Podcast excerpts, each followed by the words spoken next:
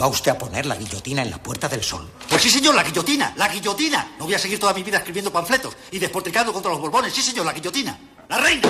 ¡Zas! Guillotina. Los chulos de la reina. ¡Zas! Guillotina. Los chulos del rey. ¡Zas! Guillotina. Los ministros. ¡Zas! Guillotina. Los obispos que los rodean. Guillotina, guillotina, guillotina, guillotina. Todos guillotinados. Sí, señor, la guillotina. ¿Ha terminado usted? Sí, señor. Vamos a comer. Welcome to Carne, Carne Cru- Cruda, Cruda, the album. Join us for danger, excitement, innovations, and Emitiendo desde los estudios Cudi para toda la galaxia. En colaboración con el diario.es. Carne cruda. La República Independiente de la Radio.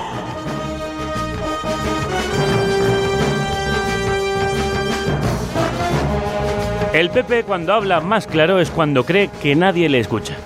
Ahí nos enteramos de lo que verdaderamente piensa. Un micrófono pilló a Andrea Fabra gritándoles a los parados que se jodan. Y otro ha captado a la secretaria de comunicación de Moncloa, Carmen Martínez Castro, expresando lo que el gobierno le haría a los jubilados que protestan. Qué ganas de hacerles un corto de manga de cojones y decirles, pues os jodéis. Difícil decir más tacos en menos palabras. Es muy significativo que lo diga la responsable de comunicación de Rajoy, un presidente que se pasa las legislaturas haciendo cortes de manga a la ciudadanía y mandando a hacer puñetas a los problemas. El pijerío español siempre ha sido de aparentar clase, pero hablar peor que los arrabales. Hablan como los caciques en el cortijo y los generales de los cuarteles, con el palillo en la boca y la mano en los genitales. El lenguaje es el espejo del alma y en el caso de los populares refleja cómo nos miran por encima del hombro y se pasan por el forro nuestras quejas. Así que este es el mensaje del gobierno a sus ciudadanos. Os jodéis y que os jodan. Os pisoteamos y encima os hacemos la peineta. Lo han hecho con parados, desahuciados, dependientes, maestros, científicos, jóvenes, emigrados, periodistas, precarios, becarios, médicos, enfermeros, funcionarios y últimamente con los jubilados. Empeorar sus condiciones materiales e injuriar a quienes protestan. Y lo siguen haciendo en cada decisión que toman. Que os jodan. Vamos a rescatar autopistas, pero no a pensionistas. Os jodéis, pero no vamos a dedicar ni un duro a los muertos de las cunetas. Que os jodan, que vamos a nombrar sucesor de la corrupta Cifuentes a su delfín, Ángel Garrido. Más de lo mismo, demostrando que nada nos importa. Os jodéis, porque vamos a seguir manipulando la radiotelevisión pública a pesar de la movilización de sus profesionales. Que os jodan porque vamos a seguir judicializando la política y politizando la justicia. Os jodéis porque vamos a perseguir a todo el que se mueva. Y nos joden porque pueden, porque ven que roban y engañan y aún hay millones que les votan. Porque Ciudadanos les respalda, mantiene gobiernos corruptos como los de Moncloa, La Puerta del Sol o Murcia y bloquea con el PP todas y cada una de las reformas que se presentan en el Congreso, a pesar de que dijo que venía a traer la regeneración. Y porque la oposición, también hay que decirlo, no es capaz de convencer a la mayoría de que son una alternativa mejor, ya sea por puñaladas propias o por cuchilladas ajenas. En cualquier caso, con un voto cautivo de derechas y una izquierda desarmada, como diría el gobierno, estamos jodidos. Permitidme dedicarle este tema a la secretaria de Comunicación de Moncloa. Words of an Idiot se llama Palabras de un idiota o una idiota. Una canción que habla de un maltratador. Bueno, pues eso, para esta señora, por llamarla de alguna manera, y para Rajoy este cortecito de mangas. Son Johnny B. Que este sábado 12 de mayo a las 22.30 están en el Café La Palma. Perdérselo sí que es de idiotas.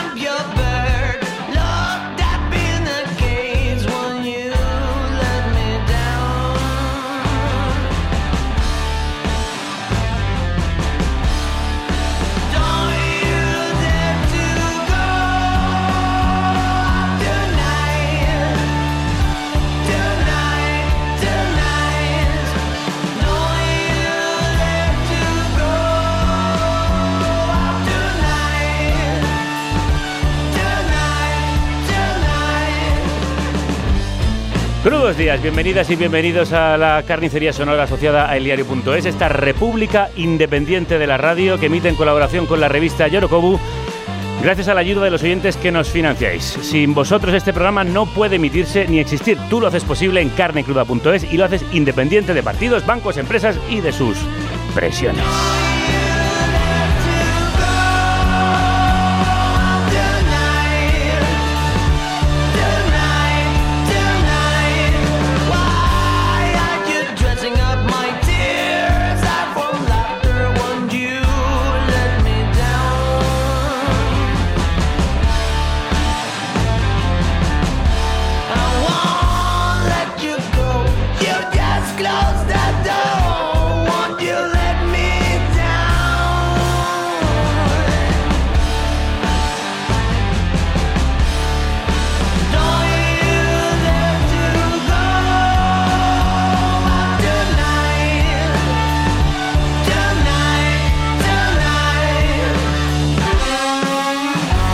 Y libertarios, aquí están los piratas del comando itinerante de la radio formado por Eva López, Paz Galeana, Álvaro Vega, Vanessa Madrigal, Rocío Gómez, Manu Tomillo, María Baena y el que os habla, el hombre poco hecho, Javier Gallego.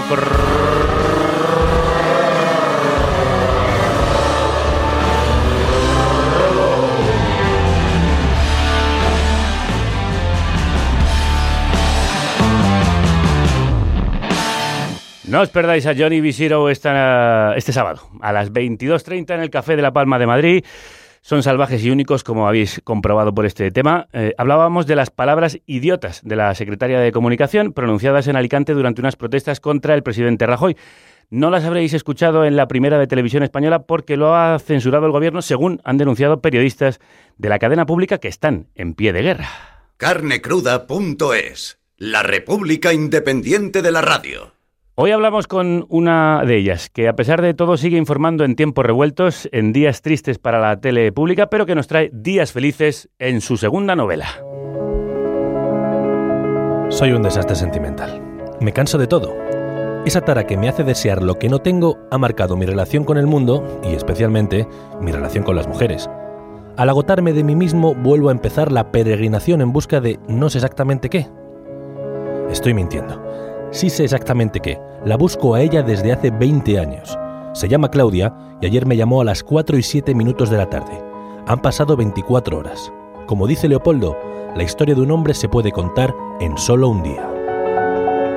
En el día de su cumpleaños, cada cinco años. Así cuenta Mara Torres la historia de Miguel, que es la historia de tantos de nosotros y nosotras, de nuestra juventud y madurez, de los amores y amigos de la universidad que vuelven a los 40, fíjate tú por dónde de los sueños que teníamos y de la realidad que somos. Subíos a esta moto que aparece en la portada de Los Días Felices, que vamos en busca de esa mujer, de las dos vidas de Mara Torres, la de la novelista, finalista del Premio Planeta y autora de relatos que nos trae su segunda novela, y la de la ganadora de la Antena de Oro o el Micrófono de Plata, entre otros premios, que presentó Hablar por Hablar en la cadena Ser y desde hace muchos años da la cara en la Dos Noticias, el informativo más premiado y prestigioso de este país aquí freno. Mara Torres, crudos días, bienvenida. Javier Gallego, ¿qué tal? Buenos días. Pues encantado de saludarte después de tantos años en los que tú y yo coincidimos. Casi somos como los protagonistas de la novela, Miguel y Claudia. Que pues probablemente hayan pasado 20 años, si no 20, 15 o, 15, o, 12, 12, más o menos. Sí.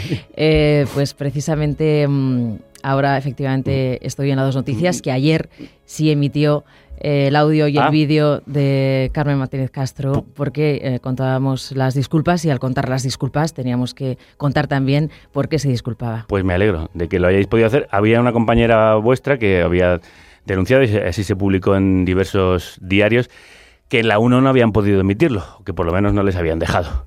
Hablaremos de eso después, pero antes vamos con la novela que te he traído hasta aquí, en esa moto reluciente que aparece en la portada de este libro editado por Planeta. ¿La historia de una persona se puede contar a través de un día? Bueno, eh, a ver, yo siempre he creído que si analizas con detalle eh, lo que pasa en tu día, desde que te levantas hasta que te acuestas, con detalle es minuciosamente detallado tu día. Por ejemplo, con quién te has levantado tú hoy, Javier, Claro. si acompañado solo, a quién has dado los buenos días, si estabas dormido con ropa sin ropa, Ujú. qué has desayunado, en quién has pensado al levantarte, eh, por qué has cogido el metro o el autobús y has llegado hasta mm, esta emisora, por qué saludas diciendo que es eh, una república independiente de la radio, eh, por qué haces alusión a los oyentes que financian este programa, eh, por qué mm, has dicho nada más comenzar que nosotros tenemos una historia que nos vincula hace 20 años. Bueno, pues si eso se cuenta hasta Claro. la noche, probablemente todo el mundo sepa cómo ha sido tu vida. Con un solo día. Sí, es posible, la verdad es que creo que lo has definido muy bien. ¿Y eso tiene algo que ver con tu trabajo, que es contar al final del día todo lo que ha pasado?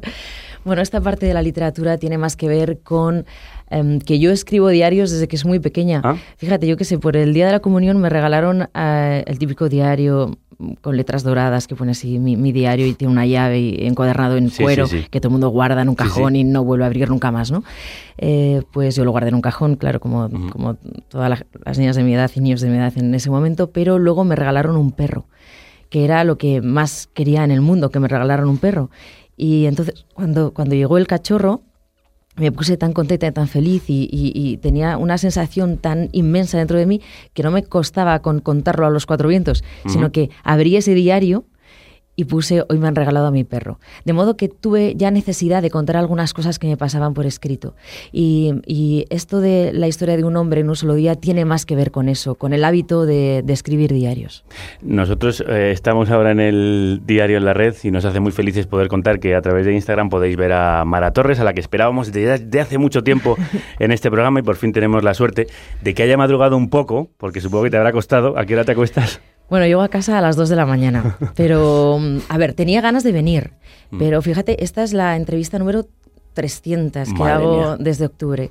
Yo sé que venir a este programa eh, no puede ir en un sándwich con un montón de entrevistas más y entonces, bueno, quería tomármelo con un poco de calma, así que es verdad que, bueno, os he hecho esperar un poco, pero, pero ahora estoy encantada de estar Estamos aquí. nosotros también encantados porque queremos hablar con calma de, de la novela y del periodismo. ¿Tiene algo que ver entonces mm, tu mm, contar periodístico que con tu contar narrativo? Nada que ver. Es más, cuando escribo ficción, que es muy pocas veces porque solamente he publicado dos novelas, intento eh, aislarme todo lo que pueda de la actualidad, porque de actualidad escribo todos los días ocho, nueve horas diarias. Claro. Y cuando escribo ficción tengo que, porque yo lo siento así, ¿eh? yo sí que necesito evadirme de la rutina diaria. Para mí es una escapada. es- siempre he dicho que para mí son las alas de la libertad el escribir ficción, porque con una novela puedes hacer lo que quieras con tus personajes, hacerles nacer y hacerles morir, hacerles volar, convertirles en astronautas, mm, eh, llenarlos de monstruos, yo qué sé. ¿Y qué es lo que te mueve a hacerlo? ¿Qué es lo que te lleva a escribir? Pues mira, eh, la pura necesidad. Cuando escribí La vida imaginaria, recuerdo que empecé a escribir los domingos por la tarde porque me acababa de separar de, un novio al que quería muchísimo y, y me había dejado. Y entonces, pues, los domingos por la tarde me- me- se me hacían tediosos y infernales y empecé a escribir eh, una novela con un personaje que era Fortunata Fortuna para que me hiciera compañía los domingos por la tarde. Esa novela se llamaba Los domingos de mierda en su, en su origen y, y me acompañó durante, durante todo el tiempo que estuve escribiendo. Eh, después, mm, fin, ganó, quedó finalista del Premio Planeta Ujú. y yo dije, igual no escribo nunca más porque igual nadie más me deja y no tengo necesidad de escribir. Y bueno, estuve dos años sin escribir, pero luego hay una parte que vas barruntando una historia y, mm, y se va metiendo dentro de ti y al final la tienes que sacar. O sea que yo diría que escribo por pura necesidad. En su momento escribiste de amores que te dejan y ahora de amores que vuelven. Que vuelven, sí. ¿Qué es lo que te ha llevado a escribir este, esta novela? ¿Qué, qué lo ha Um, motivado? Hay dos orígenes. Eh, uno es el amor platónico, entendido no como un amor inalcanzable que puedes sentir hacia, hacia un actor o músico, mm, sino como estos amores que se quedan colgados en la línea del tiempo, que porque fuera no se hicieron realidad, eh, porque uno estaba comprometido y no se atrevió a dar el paso, porque era un mm, amor de universidad, acabó la universidad y nunca más se supo, porque cambié de ciudad, porque y estos amores el tiempo acaba siendo muy benévolos con ellos, porque eh, acaban convertidos casi en una obra de arte para nosotros mismos. Somos nosotros los que están, por eso amor platónico. Claro, que está en el mundo de las ideas. Mm. Y entonces quería, quería ver cómo en un personaje que se llama Miguel eh, se transformaba este tipo de relación que él siente hacia una mujer que se llama Claudia, que precisamente mm. le llama cuando ya han cumplido los 40 años. ¿Basado como tu anterior novela en hechos reales? Bueno, yo he sido bastante amores platónicos, tengo que decirte. a mí me bastaba, eh, a mí me gustaba, yo que soy un chico cuando era adolescente, y es que me bastaba con, con verle en el instituto eh, y saludarle en la cantina y decir hola y ya nada más. No, no tenía que hacerlos realidad. De hecho, hay un verso de Cernuda que abre la novela eh, sobre de la realidad y el deseo que dice, aunque solo sea una esperanza, porque el deseo es una pregunta cuya respuesta nadie sabe. Y ahí es verdad que parte el sentido de los días felices, ¿no? Porque una relación, cuando la conviertes en realidad, se convierte en otra cosa. Claro. Eh. Em, también es una novela mucho sobre los 40, no sé si la crisis de los 40, pero claro, empieza a los 25 y acaba en esta edad que suele ser como de, de, tránsito, de reflexión y de mirada hacia atrás. Sí, eso no, no fue intencionado, simplemente que yo empecé a escribir a los 40 a los 41 más o menos, tardado tres años, tengo 43, pues justo. Y bueno, necesitaba escribir cosas que tuvieran que ver con escenarios que yo reconocía y mucha gente me lo ha preguntado si tiene que ver con la crisis de los 40. Yo sí que es verdad que creo que si el ser humano tiene una esperanza de vida de 80-85 años, lo normal es que eh, a mitad de nuestra vida nos preguntemos, como decía Gil Viedma, si la vida era esto. Mm. No pasa nada por planteárselo y por replanteárselo. Y es verdad que entre los 40 y los 50 años uno parece que tiene una revolución interior donde le dice si ha elegido el camino adecuado o no. Eh, lo he hablado con un montón de gente, ¿no? Y, mucha gente al leer Los días felices me dice, eh, me, he planteado muchas cosas respecto a mi vida. Los de esta generación nos sentimos yo creo que bastante identificados. ¿La vida era esto? ¿Tú te imaginabas así aquí en tus 43? Pues vamos a ver, pues la vida era esto, la vida era esto. Sí que es verdad que mira, ese, ese verso al que hacíamos alusión de Gil de Viedma, que dice que la vida iba en serio, uno lo mm. empieza a descubrir más tarde, es cierto. Y menos mal, menos mal que a los 20, a los 25 años vivimos como si el mundo nunca fuera a acabarse, nos sentimos fuertes para hacerlo todo y, y quién no ha tenido una pérdida de un ser querido a los 40, quién no ha tenido una revolución vital entre los 30 y los 40 años? ¿Quién, ha ¿Quién no ha tomado decisiones que han sido definitivas para bien o para mal? Cambiar de ciudad, tener un hijo, comprometerse, yo qué sé. Eh, es verdad que en esas dos décadas, de los 20 a los 40, pasan muchas cosas en la vida de todo ser humano. No es que después no pasen ni antes no hayan pasado, pero es verdad que esas decisiones de los 20 a los 40 suelen marcar el resto de nuestra vida. Y mm, si tú miras hacia atrás, a, tus, a, los, a los años a los que miras en esta novela, ¿qué es lo que ves? Pues veo, la verdad que veo muchos amigos, veo mucha diversión. Yo he disfrutado y disfruto mucho la vida. Eh, disfruto del trabajo también, eh, disfruto de la familia, de pues eso, de los colegas. Me acuerdo una vez que leí en el país que un gurú de estos de la felicidad que, cobraba, no sé, miles de euros por hablar de que era lo que nos hacía feliz, había llegado a la siguiente conclusión, que lo que más feliz le hacía a un ser humano, desde luego, no eran los hijos, eh, ni era el dinero, era estar con los amigos. Decía que, y lo segundo, disfrutar de algún acontecimiento cultural. Por ejemplo, decía, un concierto. Y es verdad, si lo piensas, esos subidones, tú hablabas de este grupo que va a tocar el sábado en el Café de La Palma, esos subidones que uno siente en un concierto, para mí no se parecen a nada, eh, eh, la verdad. Y, y sí, lo, he lo he vivido todo con intensidad, que nadie diga que no he vivido. ¿Y escribir es un subidón? Escribir novelas. Bueno, a ver, escribir es un subidón mm, para eh, en, la parte de felicidad y en la parte de, infelicidad y de, y de, inquietud, incluso te diría de desdicha. Eh, yo disfruto mucho cuando escribo y sufro mucho también, porque encima soy muy concienzuda. Eh, para, para hacer esta, esta novela que ha llegado a los lectores, yo tengo no sé, 200 versiones, mucho más complejas que la que vosotros habéis leído, que la habéis leído fácil, ágil, sencilla. Pues para llegar a eso yo tardo mucho, lo hago al revés. O sea, yo empiezo muy compleja y acabo muy sencilla, ¿no? Y, bueno, me lo paso también luego escribiendo, me lo paso como el lector leyendo, que tiene momentos de, risas, y, pero también me pego unas lloreras, sí.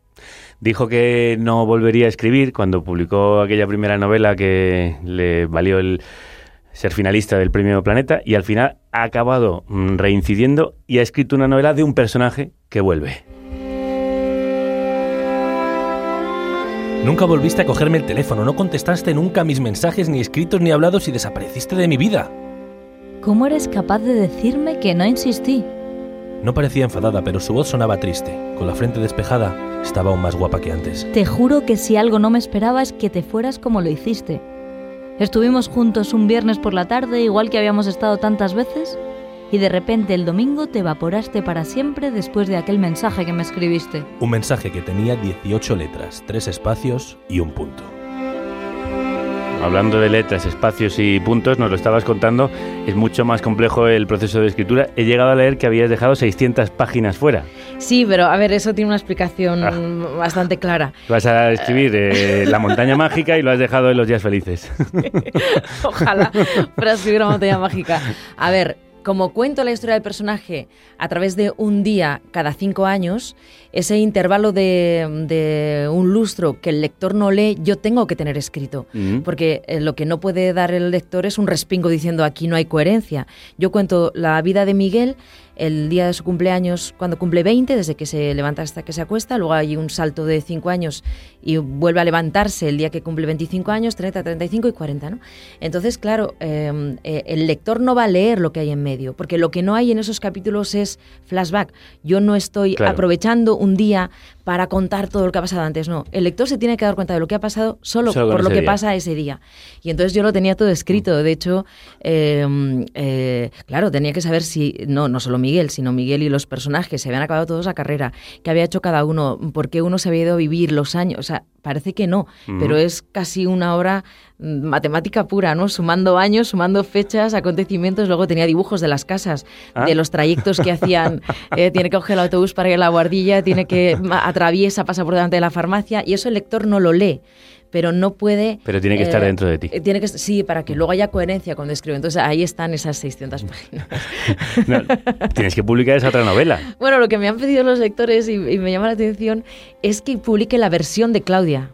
Ah, que haga Sí. exactamente la misma historia pero a través de los ojos de Claudia que es eh, en este fragmento eh, que habéis eh, interpretado se ve muy claramente cuando él le dice a ella nunca volviste a, ¿no? a, a llamarme ni a escribirme y entonces ahí se, uno se da cuenta de que cada uno tiene una versión distinta Claro. de una misma historia eso nos pasa nos pasa mil veces con las relaciones Sí, ¿no? sí.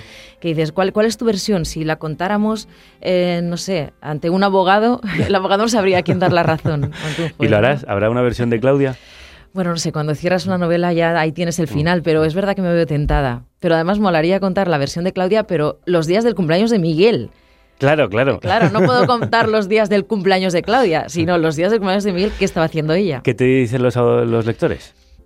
Bueno, estoy, estoy, mm, la verdad que emocionada. Llevo con la novela desde octubre, es una novela que ya no es novedad, porque ya sabes que eh, las Sí, novelas sí, el- duran lo que dura la en novela. promoción muy poco. Sí, yo llevo... luego los lectores pueden Sí. tener una vida más larga, ¿sí? Pues llevo casi un año de promoción, he estado en 24 ciudades, cada acto que hago está, están, están llenos y me gusta mucho hablar también con los que han leído y luego hablar también con los que no han leído, porque este tema de estos amores interrumpidos en el tiempo eh, llaman mucho la atención y es muy enriquecedor. Claro, a sí. casi, a casi todo el mundo le ha pasado algo así. Todo el mundo tiene el suyo. Sí, sí. De hecho, fíjate, con muchos periodistas con los que hablaba al principio, eh, claro, no se puede hacer spoiler. Y entonces cuando terminaba la entrevista y apagaban la grabadora, decían, Mm. bueno, ahora vamos a hablar tú y yo. Entonces, y entonces ya era como una conversación entre colegas, pero no de profesión, sino ya a otro nivel, ¿no? Y te contaban su historia del, amor que no se produjo, ¿no? Eso sí, bueno, intercambiamos impresiones. ¿Por, por qué decidiste contarlo a través de esos días de cumpleaños y cada cinco? ¿Por qué pensaste que era una buena manera de estructurar el relato? Bueno, fíjate que, que contar la historia a través de un día es un, eh, Es un está reto. muy sí y luego está está manido tanto en literatura como en cine, ¿no? Mm. Eh, yo qué sé. Eh, de estas películas antes del amanecer, ¿te- Sí. ¿te, acuerdas? O sea, se, Mm. se ha contado muchas veces el Ulises de Joyce, se ha contado muchas veces la historia de un personaje en un solo día. A mí me interesaba eh, encontrar esa cadencia de la repetición de que fuera el mismo día después de un tiempo. Y luego utilicé el día del cumpleaños porque teniendo algunos elementos comunes, de hecho la novela se llama Los días felices no porque hable de dos décadas muy felices, sino porque el día del cumpleaños todo el mundo te dice que tengas un feliz día Claro. y no por eso tiene por qué ser feliz. Y entonces viene de ahí. Y el día de cumpleaños tiene esa, pues siempre, siempre hay una tarta de cumpleaños, si no la hay, ya está diciendo algo de cómo es tu vida al final quién te canta el cumpleaños feliz o quién te felicita acaba siendo una metáfora de, a, quién tienes cerca, a quién has perdido. Por lo demás es un día corriente. Mm. Un día te cae en martes y tienes que ir a trabajar, un día es fin de semana y es día de fiesta. Y entonces sí, luego da mucho juego literario, la verdad. Sin duda. Vamos a hablar también del juego periodístico, que lo mm. tiene mucho Mara Torres, vamos a incluir antes de pasar a esa otra parte de la entrevista esta novela suya, su segunda, en nuestra biblioteca en la que guardamos libros existentes, como el suyo, y otros que sueñan por existir, con existir, como nos cuenta nuestro bibliotecario Santiago Alba Rico. A ver, ¿qué es lo que tenemos por aquí hoy? La otra biblioteca. Animales confundidos. Como es sabido, el cambio climático amenaza numerosas especies que antes de desaparecer atraviesan un periodo de confusión.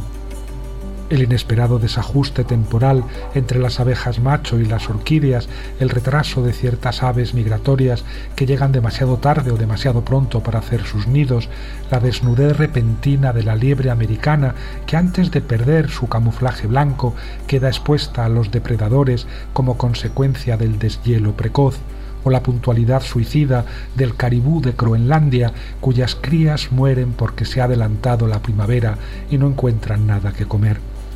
Ahora bien, en su libro Animales confundidos, el pediatra y poeta islandés Dagur Porson no se ocupa solo de estos pobres animales que han perdido el paso de la naturaleza. Para Dorson, el animal más confundido de todos, cría prematura de un cosmos sin hacer, es el ser humano en su larguísimo poema de 10.450 versos, rival en ambición y longitud del paraíso perdido de Milton, el autor islandés relata en endecasílabos asonantes la lenta evolución darwiniana del planeta, deteniéndose con premiosa delectación en la explosión cámbrica con su surtidor de especies y, 500 millones de años después, en el imprevisto impulso de los chapuceros mamíferos, para afrontar, a partir del verso 6235, la aparición extemporánea del ser humano, que llegó prematuramente con unos 200 millones de años de adelanto a un mundo que no estaba preparado para recibirlos. Los humanos llegaron demasiado pronto y pillaron desprevenidas a las colinas, los almendros y las ovejas, dice Dorson en su poema. Se pillaron desprevenidos también a sí mismos, añade cien versos más allá, y desde entonces llegan o demasiado pronto o demasiado tarde a todas las citas, demasiado pronto a la guerra, demasiado tarde al amor. Animales confundidos, acaba Dorson, vuelan ya en cohete hacia la luna sin haberse parado a mirar ni a habitar la tierra. Casi mejor que no se paren a, habitar la tierra. Otra de las maravillas que nos regala Santiago Albarrico. Tarde, a veces incluso diría que demasiado tarde, viene a hablar de los animales confundidos Mara Torres en su informativo en, en las dos noticias. Vamos a hablar de lo que ocurre en la radio y televisión pública, que son días, no sé si tan felices como los de la novela. Lo que ocurrió ayer en las mesas de Congreso nos parece algo inaceptable, algo con lo que no estamos de acuerdo, no se puede bloquear un acuerdo de mayoría y desde luego vamos a insistir, vamos a, hacer todo lo que sea posible para conseguir que ese consenso realmente exista y sacar adelante una televisión de los ciudadanos y para los ciudadanos y no de los gobiernos. Los trabajadores y trabajadoras de la radiotelevisión pública andan desde hace meses en pie de guerra pidiendo que los medios públicos sean medios de todos. El Partido Popular bloquea la renovación de la cúpula de RTV y desde hace días sus trabajadores están protestando para conseguir que se lleve a cabo el concurso público que cambie la dirección del ente público. Se viven días tristes, convulsos, ¿cómo son ahora mismo dentro de Radio Televisión Española? Bueno, lo decías ayer muy bien cuando anunciabas eh, esta entrevista, ¿no? Son tiempos revueltos. Escuchábamos a Alejandro Caballero del Consejo Informativos. Eh, yo quiero poner en valor el trabajo del Consejo Informativos en, estos últimos años.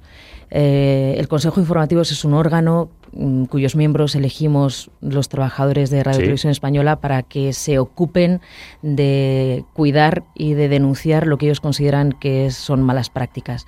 Y durante todo este tiempo ellos han tenido un, una- un papel fundamental en poner en marcha la ley que se aprobó en septiembre y que mm, debería estar ya mm, siendo eh, eh, Efectiva, eficaz y sí. efectiva, ¿no?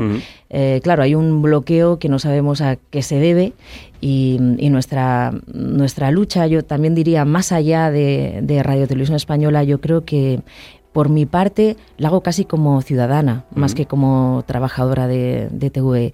Eh, yo quiero una televisión pública que sea independiente. La independencia, Javier, es también un concepto muy subjetivo.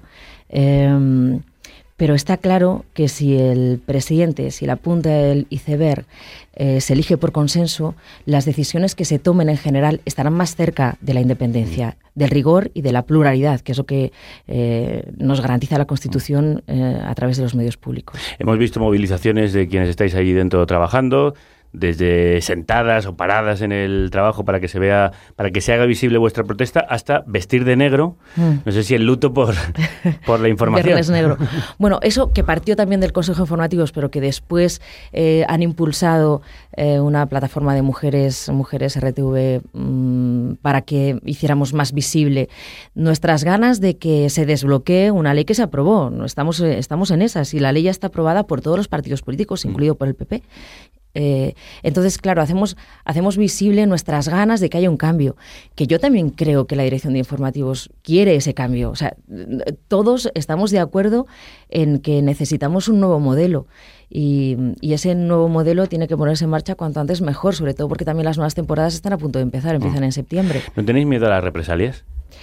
Eh, yo no. También te digo, Javier, que mm, yo llevo 12 años en televisión española. Para las dos noticias siempre han sido tiempos revueltos. Nosotros somos un informativo incómodo con el poder político y con el poder económico. Eh, somos un informativo incómodo para las multinacionales, para las farmacéuticas, para las petroleras eh, y, por supuesto, para los políticos. No entendemos el ejercicio del periodismo como un ejercicio complaciente con los poderes, sino al revés. Eso en cuanto al equipo de las dos noticias. Ha sido siempre así y lo seguimos mm, siendo. Sí, de hecho, a veces lo veis eso expreso en, Sí, sí, lo, lo seguimos siendo. Y eh, yo nunca he- eh, me he vestido de morado el día del el 8M. eh, dije, eh, este informativo está de huelga y lo estamos haciendo los compañeros que estamos en servicios mínimos. He salido eh, vestida de negro el viernes. Eh, ayer emitimos las declaraciones de, de la Secretaría de Estado de Comunicación. Nunca hemos recibido una llamada al día siguiente. Nosotros Mm. tuvimos un, un único caso que denunciamos al día siguiente y desde entonces no nos, no, no nos han dicho nunca nada. Nunca os han- También es verdad que nosotros no preguntamos, Javier.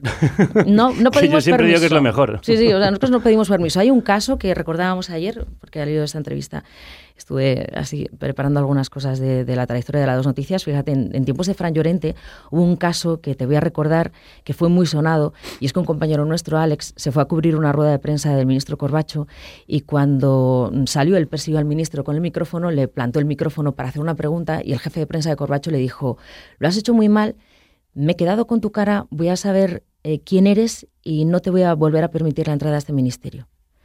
Cuando nuestro compañero vino con esas imágenes a las dos noticias, nosotros dijimos, vamos a dar estas imágenes. Claro. No se puede permitir. También te demuestra qué nivel de injerencia tenía oh, la política en los medios de comunicación.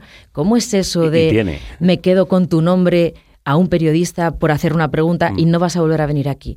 Y entonces nosotros nos fuimos al despacho de Fran Llorente, eh, que era el director de informativos en ese momento, y no preguntamos si podíamos emitir esas imágenes. De hecho, él dijo cuando entraron Ana Vilsa de Vicente, que eran mis compañeras, eh, venimos a decirte que vamos a dar estas imágenes. Mm. Y él dijo, no me estáis pidiendo permiso, ¿no? Y dijimos, no. Así se ha movido siempre las dos noticias. Eh, también es verdad, estamos a las 2 de la mañana. mm, mucha gente dice, claro, es fácil. Estoy segura de que si estuviéramos a las 9 de la noche, eh, nuestra forma de hacer el periodismo sería igual. Pero claro, no, no, les, no les resulta tan fácil a los compañeros y compañeras que hacen la información a las 9 de la noche en la primera, que sí que han denunciado injerencias Sí. y manipulación. Sí, a mí me parece que esas denuncias cada uno eh, es, eh, es libre de hacerlas públicas. lo que está claro es que tenemos un órgano, el Consejo, al que tú puedes ir con cualquier denuncia, porque no todos los casos son manipulación. Quiero decir, eso es un asunto muy delicado. Eh, ¿Dónde está la diferencia entre el criterio o la distinta valoración que puede hacer alguien de la noticia a la manipulación. Eso es algo que hace el Consejo Informativo. Tú llegas con una queja y ellos se encargan de estudiarlo, de procesarlo, de preguntar a las partes y de elaborar un informe. Eh, en cualquier caso, lo que me da la sensación es de que hemos transmitido a la ciudadanía que necesitamos una televisión que esté a la altura de una democracia. Y, es de puro sentido común. No me parece que eso sea eh, nada valiente. Lo valiente es lo que hacen los bomberos de Sevilla yéndose a salvar vidas al Mediterráneo. Eso es valiente. Eso sin duda. Eh, sí, sí. El, apostar por una televisión independiente, rigurosa y plural es, está dentro del sentido común. Sí, aunque desgraciadamente en este país ese sentido no es tan común como nos gustaría. Em, ¿El gobierno controla la información eh, pública? Vamos a ver, eh, yo esa información no te la puedo dar porque a mí nunca me ha llamado nadie. Bueno, primero, yo no hablo con ningún político, mm. nunca no tengo relación con políticos. Haces bien. es, una, cosa que tengo clara desde hace mucho tiempo eh, y, no, no, lo sé, eso yo no te puedo contestar a eso. Tendría que eh, contestar a alguien que tenga las pruebas para decirte si sí o si no. Bueno, el Consejo de Informativos dice que sí. Eh, claro, y preguntando a las dos partes, igual Dirección de Informativos te dice que no. lo que está claro, o sea, yo sí, en lo que respecta a las dos noticias, es verdad que nosotros hemos trabajado con libertad y con independencia. Mm, que somos un equipo cada vez más reducido, que vamos cada vez más tarde, que no se cuenta con nosotros para muchas cosas, vale, pero es el precio que nosotros pagamos por hacer la información que creemos que es la que el espectador de nuestro informativo merece. Publica el diario.es justo a colación de lo que estamos hablando y de estos días tan convulsos, de estos tiempos revueltos en Radio Televisión Española que su dirección está reactivando el plan para vigilar los correos de los trabajadores en plena ola de denuncias de manipulación. La dirección de la corporación, Teleo, ha redactado el protocolo de la norma, hasta ahora en suspenso, que les permite acceder al correo electrónico de los trabajadores y trabajadoras y monitorizar sus equipos. ¿Qué te parece esto? Bueno, vamos a ver, el tema de que las empresas controlen los correos electrónicos corporativos de sus empleados es mm, un asunto eh, que trae de cabeza a juristas, a empresas y a trabajadores. La última sentencia de Estrasburgo, que fue a cuenta de un ciudadano rumano, eh, avalaba, por una parte, que las empresas pueden, de alguna manera, eh, vigilar los correos electrónicos de una herramienta que ellos ponen para sus trabajadores sin que eso se convierta en espionaje. Si a mí me preguntas si me parece bien, te digo no. otra cosa es lo que diga la ley. ¿Puede una empresa que pone un correo a tu disposición porque trabajas en su compañía eh, vigilar que no estés haciendo perdiendo el tiempo? Yo qué sé. Pues yo qué sé. Mm, decía esta sentencia también mm, que había que encontrar un justo equilibrio entre el respeto a la vida personal y la exigencia de la vida profesional. Yo, por si acaso, como tengo correo personal, que creo que todos tenemos, lo que no quiero que nadie lea, ya lo llevo a mi correo personal. Eh, yo, creo que todos deberíamos hacer lo mismo. Eh, los correos corporativos son correos que ponen las empresas como herramientas de trabajo. En las protestas que nos contabais, es verdad que, la, que nos contabas, es verdad que las mujeres están adquiriendo un papel esencial y de mujeres habéis recibido también apoyos, apoyos públicos, por ejemplo la portavoz de Podemos en el Congreso, Irene Montero. Quería mostrar mi respeto a los trabajadores y a las trabajadoras de esta casa. Ayer vimos cómo el Partido Popular abusaba de su posición en la presidencia del Congreso y del Senado, en concreto la señora Ana Pastor y el señor Pío García Escudero, para bloquear la elección de un presidente eh, para esta casa por concurso público. Así que un abrazo a los trabajadores y trabajadoras de esta casa, que sé que hoy muchos vienen de negro para protestar por ese bloqueo. ¿Por qué el gobierno está bloqueando esto que ya está aprobado? Pregúntaselo al gobierno. Eh, me gustaría. Tú no hablas con políticos y ellos no quieren hablar, conmigo. Contigo. Mm, yo lo que creo es que son los políticos los que tienen en su mano la posibilidad del desbloqueo. Eh, todos. Que se encarguen de gestionarlo, que se encarguen de negociar. La política que viene ya no es una política bipartidista, sino multicolor. y lo que viene es la negociación. Así que que negocien todos y que convenzan al partido que, que todavía no ha dado el, bla- el- bueno, el brazo a torcer. Quiero decir, si es que ha, ha firmado la ley que está desbloqueando, pues que se pongan las pilas. O sea, yo creo que la responsabilidad, sinceramente, es política y no es solo de un partido, es de todos los partidos políticos. ¿Sigues teniendo ilusión en hacer cada día las dos noticias? El día que no la tenga, la verdad es que lo dejaré, porque en eso sí que soy honesta. El día que no tenga nada más que ofrecer a los espectadores ni a mi equipo, pues me iré. ¿Estáis eh, satisfechos del trabajo realizado? Sí, fíjate que somos un equipo que lleva casi más de 10 años juntos. Rafa Lobo, Eva Di Vicente, eh, ahora se ha incorporado María José Ramudo, pero también está eh, Coto, Desi, Susana. Somos muy pocos, somos solo ocho personas, pero tenemos una misma forma de ver el mundo. Y la verdad es que eso es muy reconfortante. De- discutimos mucho, debatimos mucho, pero sí que somos capaces de llegar siempre a decisiones de consenso. Recuerdo que cuando cesaron a un compañero que, mm, si la memoria no me falla, estaba en dirección o... Sí, era, sí, bueno, la Dos Noticias ha tenido cinco editores desde que yo estoy presentándolo. Uno de ellos fue eh, José Regalado, a quien eh, eh, quitaron de la noche a la mañana, como a es. nuestro anterior editor, Ujú. Íñigo Herraiz, le quitaron también de la noche a la mañana, porque es la es el- la, forma que te, El modus operandi. es el modus operandi ya.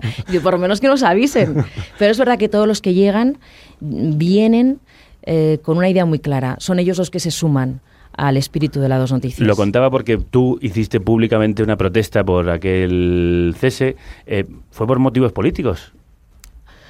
Bueno, mm, a ver, eh, no tengo esa respuesta, porque también le quitaron a Íñigo por motivos políticos para poner a regalado, también quitaron al anterior para poner a Íñigo. Te digo que han sido cinco editores en 12 años, y con los cinco editores el equipo de la Dos Noticias ha demostrado que somos capaces de seguir haciendo información independiente. Pues con los editores te voy a despedir. Fíjate cómo me has puesto.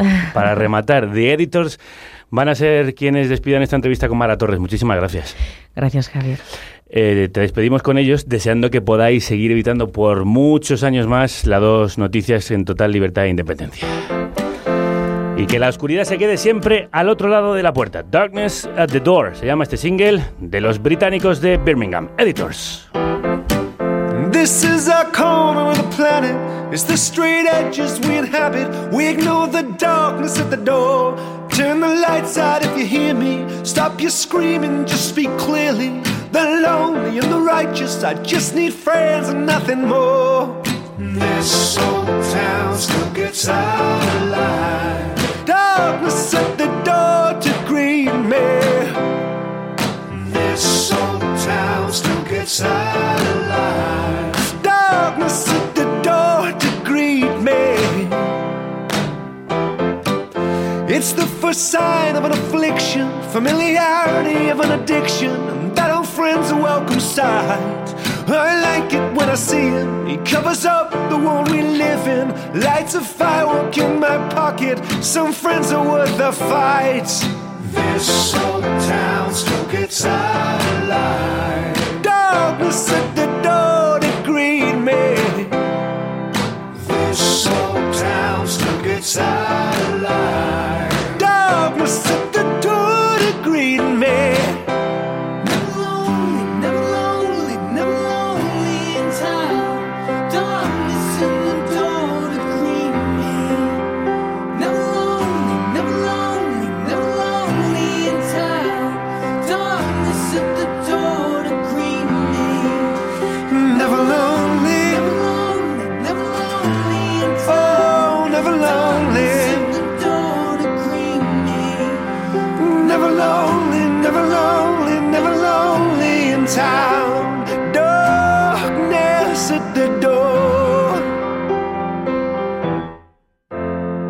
must manage expectations. My ideals are revelations. I hope I never meet them. This is our corner of the planet. It's the straight edges we inhabit.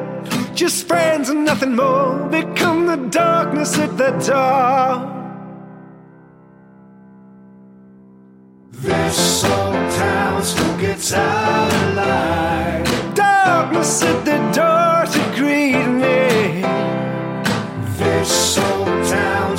Oh. gets out alive. Dies, dies, oh. This old town still gets out alive. Darkness at the door to greet me. This old town still gets out alive.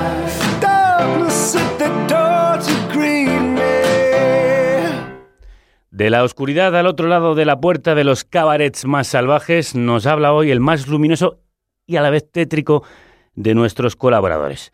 Seguidme al otro lado de esa puerta que lleva a la isla de los malditos del señor Tropical.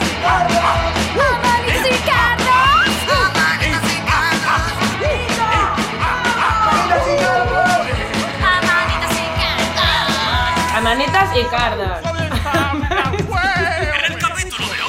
Transgresión entre bambalinas, pum cabareteras de ayer y anteayer. Ah, qué ganas tenía ya de volver a la isla de los malditos, el verdadero cabaret punk de esta carnicería y el único lugar vegetariano. Este que habita el señor Tropical, al que ya veo. ¡Aloha, señor Tropical! ¡Aloha! ¿Cómo está usted? Mm, fantástico, fantabuloso, como usted diría. Por cierto, titular acertijo, como los que usted acostumbra. Mm, Lo primero, ¿cuándo es ayer y cuándo es anteayer? Bien, pues con anteayer me refiero a los años 20 de la República de Weimar, una época en la que floreció una libertad y una creatividad en las artes escénicas como pocas veces ha visto antes. Gracias también, además, a su intersección con algunos ismos, como el expresionismo, el Ujú. dadaísmo. Y bueno, pues con ayer me refiero a finales de los 70, principios de los 80, en Inglaterra, Sí. otra época de absoluta explosión creativa tras el pistoletazo del punk.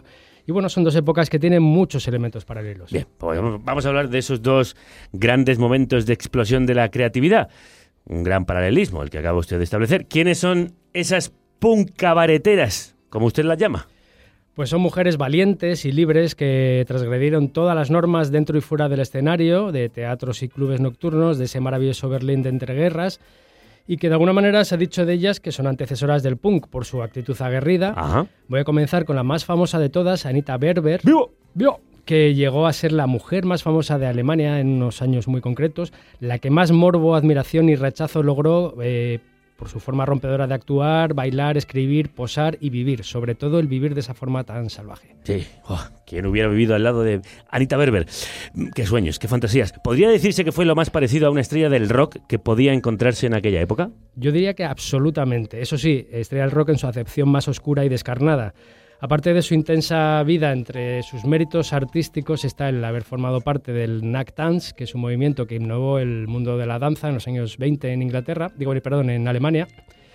Y también el haber actuado en muchas películas mudas, incluidas El Doctor Mabuse, eh, obra maestra de Fritz Lang, Sí. Cumbre del cine expresionista, y también de una película hito, que es muy importante, eh, se tituló Diferente a los demás, en 1919 Ni idea. y que ha pasado a la historia por ser la primera película en que aparece la homosexualidad de una manera positiva y abierta. A ver, apunto ese título. Diferente a los demás. Eso es, y abierta, absolutamente abierta y sin un miedo.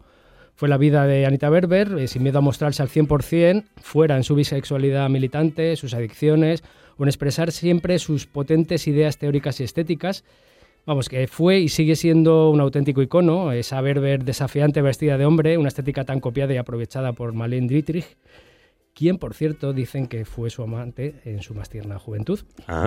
También la Berber posando con ropajes góticos osados en fotografías que parecen tomadas 60 años después, o la Berber apareciendo completamente desnuda cuando a ella le venía en realísima gana. Bueno, la Berber en todas La Berber, sus... eso es. La Berber en todos sus Y hay, disfraces. hay una imaginería, Y la imaginería popular es muy importante esa estampa de la Berber paseando por la noche berlinesa, desnuda bajo su abrigo largo, no siempre cerrado, por todo hay que decirlo, y que siempre con un, su inseparable mono paseando por sus hombros y un relicario siempre repleto de cocaína y morfina.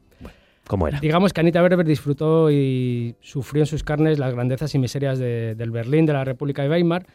Hay un cuadro de Otto Dix, el famoso pintor Otto Dix, que habla por sí solo. Eh, Seguro que lo recordáis. Aparece una estilosa anciana con las mejillas bastante hundidas, embutida en un ajustado traje rojo de cuello alto.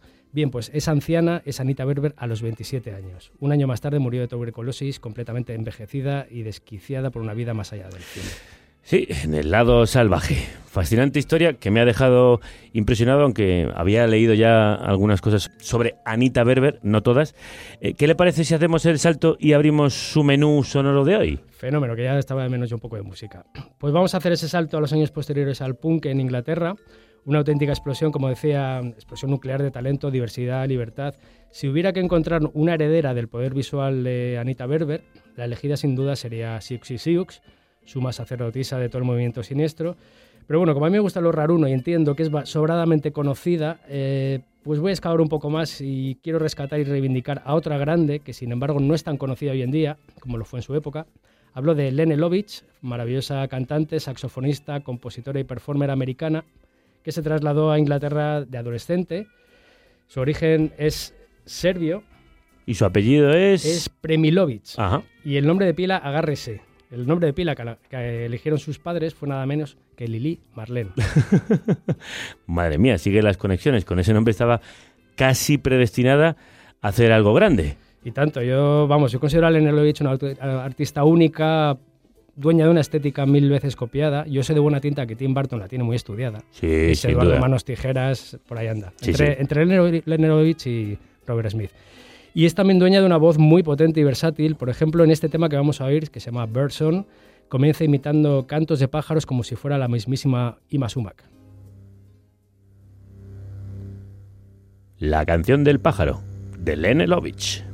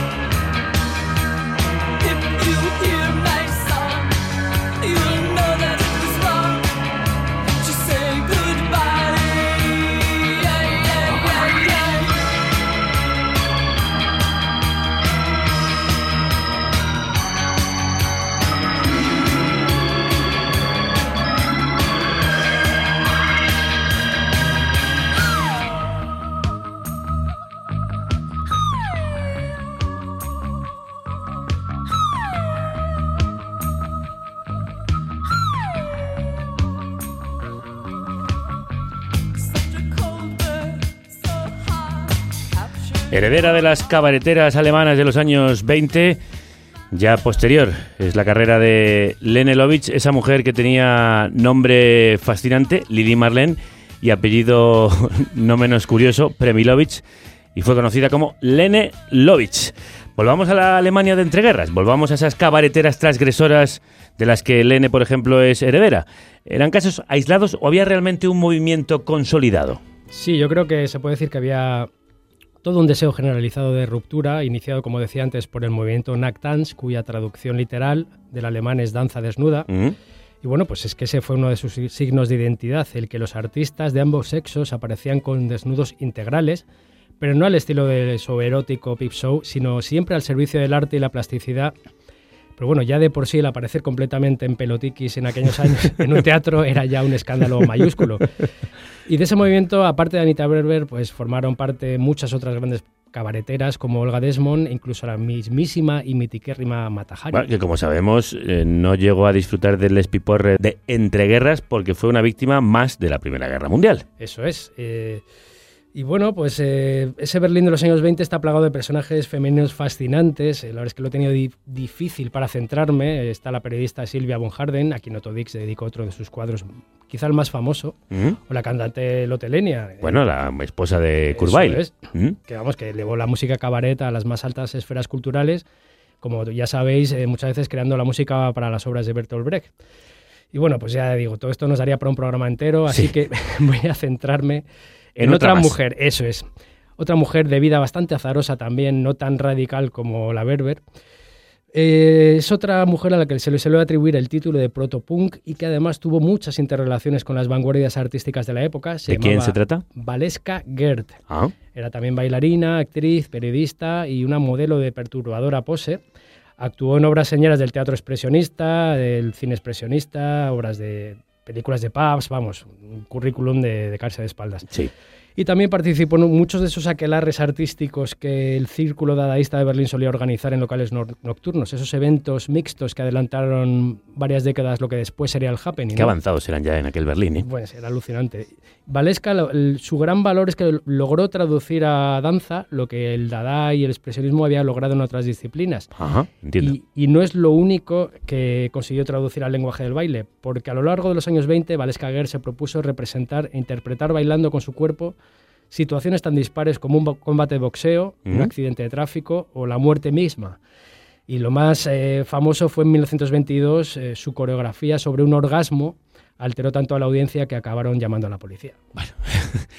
Es eh, lo más habitual en estas artistas tan rompedoras, subversivas y escandalosas para la época e incluso para el día de hoy, eh, le diría. No sé si Sí, sí, no, hemos alguien como poquito. Gert o Anita. Berber podrían hacer sus espectáculos sí. en nuestro país en estos tiempos. Desde luego que lo que hicieron estas mujeres fue inédito y rompedor de verdad. ¿Qué futuro le deparó a Valeska Gert esta valentía escénica? Bueno, pues durante los años 20 siguió trabajando sin problemas, además lo compaginó, como decía, con su labor como periodista freelance, pero claro, cayó esa guillotina que ya conocemos en el año 33 y con ese bagaje y su condición judía, pues Valeska Gert recibió la prohibición de actuar en cuanto subieron los nazis al poder. Ella formó parte de la primera oleada de artistas judíos que emigraron, ¿Sí? Primero recaló en Londres, eh, pasó cinco años y en 1938 se marchó a Nueva York, donde trató de reflotar su carrera. Difícil porque eh, empezó fregando platos, era todo muy complicado, lógicamente. Qué tristeza. Pero en 1941 se atrevió a abrir un cabaret en Nueva York llamado Vegar Bar, que tuvo empleados tan ilustres como Jackson Pollock o Tennessee Williams. Vaya. Eso sí, antes de que sus carreras despegasen, lógicamente. En 1948 volvió al Berlín Occidental, donde abrió más cabarets y en los 60 retomó su carrera como actriz, pero no actuando con cualquiera, sino gente como Fellini, creo que era Julieta de los Espíritus, Ah. donde actuó, Fassbinder también. Y en el año 78 Werner Herzog en- la llamó para insuflar ese pedigrí expresionista que tenía ella, de pura cepa, a su remake del Nosferatu de Murnau pero lamentablemente murió Valeska Gert dos semanas antes de que comenzase el rodaje. Murió a los 86 años. Y bueno, eh, decir que en Berlín existe bien céntrica además la Valeska Gert Strasse. Eso es gusto, respeto y cultura. La calle Valeska Gert, un ejemplo de que en algunos países sí se reconoce a los artistas como merecen por muy provocadores o provocadoras que hayan sido en el pasado. ¿Qué postre musical nos ha preparado que esté a la altura de estas artistas? Uf, es es complicado, ¿eh? pero vamos, se intenta que esté a la altura. Me voy a despedir rindiendo homenaje a otra saxofonista y cantante a la que siempre he admirado mucho. Se trata de Laura Logic, fundadora junto a Apollo Eistirin de X-Ray Expects, mítica banda que formó parte de la primerísima hornada punk en Londres. ¿Mm?